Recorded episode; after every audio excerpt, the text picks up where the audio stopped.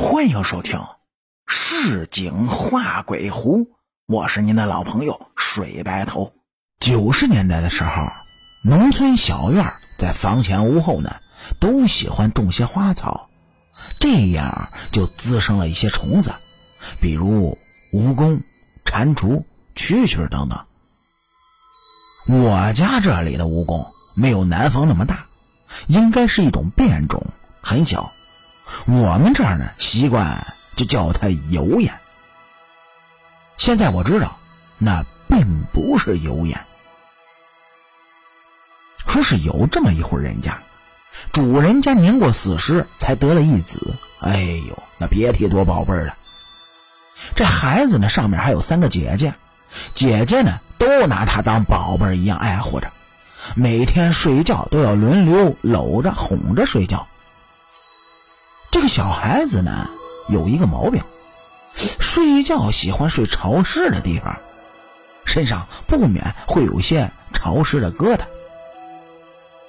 父母姐姐们也劝过他很多次了，但这个孩子他就是不听。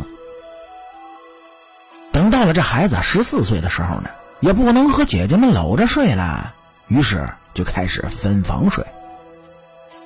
他的屋子。被他弄得那是潮气熏天的，夸张点说，在他屋子里坐半个小时出来，这衣服上都能钻出水来。说是这天早上，三个姐姐见弟弟一直不起床，都很纳闷哎，平常呢，这弟弟虽然有些淘气，但从不晚起。今天怎么都日上三竿了，还不见弟弟出来呢？大姐就推门进去，想看看弟弟怎么了。推门进去就看到弟弟的屁股撅得老高，双手抱头趴在那儿，嘴里还在那轻微的呻吟着。大姐奇怪，忙过去就问弟弟怎么了。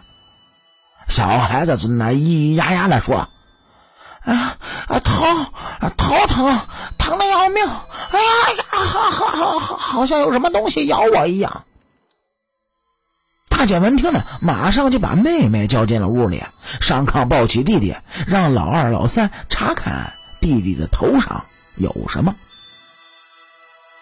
三个人忙活了半天，也没发现弟弟的头上有什么东西，而弟弟早就疼得虚脱了过去，浑身是一阵阵的汗水，打湿了被子。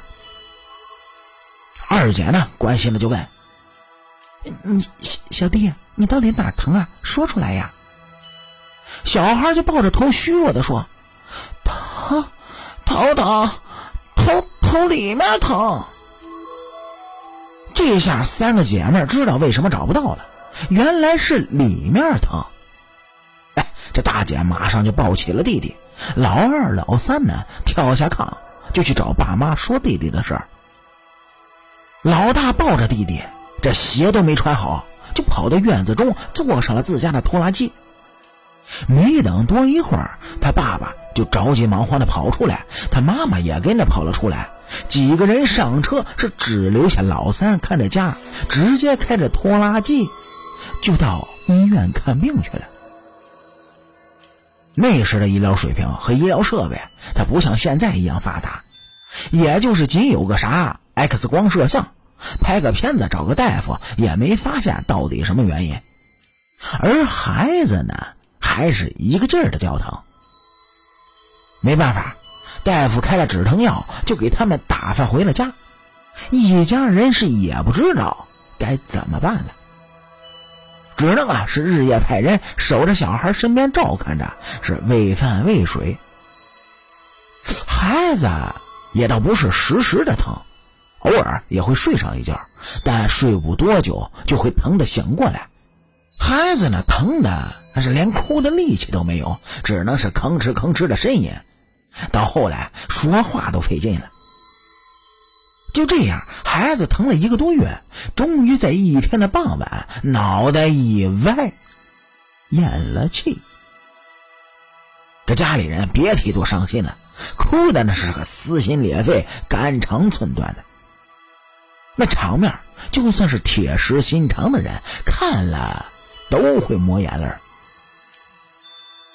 就在大家都沉浸在悲伤之中的时候，老三眼见是尖叫了一声：“啊，看那那是什么？从小弟的耳朵里爬出来了！”大家闻听呢，马上看过去，果然有一条白色的大虫子就从孩子的耳朵里爬出了半截身子，那还有一半就在孩子的耳朵里。孩子的父亲是大喊了一声：“呵，油油呀！”随手就抓住蜈蚣的头拽了出来。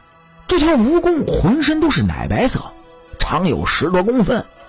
这在东北是很少见的长度，而这蜈蚣为什么是白色的，这一家人也不知道。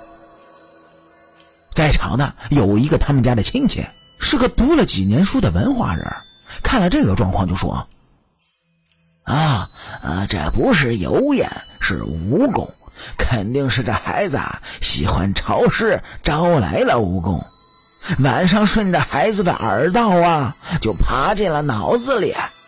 哎，孩子总是吵吵着头疼，这就是这畜生在吃孩子的脑子。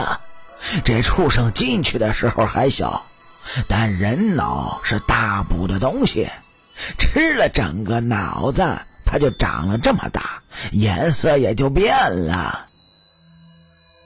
家人听了解释，十分的悲切。没想到一个大活人就被这么个小小的虫子给活活折磨死了。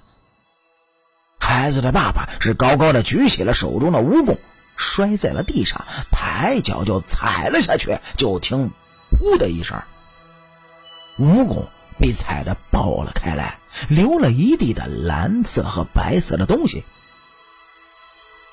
家人不解恨呐，都纷纷上去跺了几脚。虽然伤痛，但孩子的丧事还是要办，暂时压下了悲伤，把孩子送到火葬场火化。这骨灰呢，撒在了江中。好啦，感谢您各位在收听故事的同时，能够帮主播点赞、评论、转发和订阅。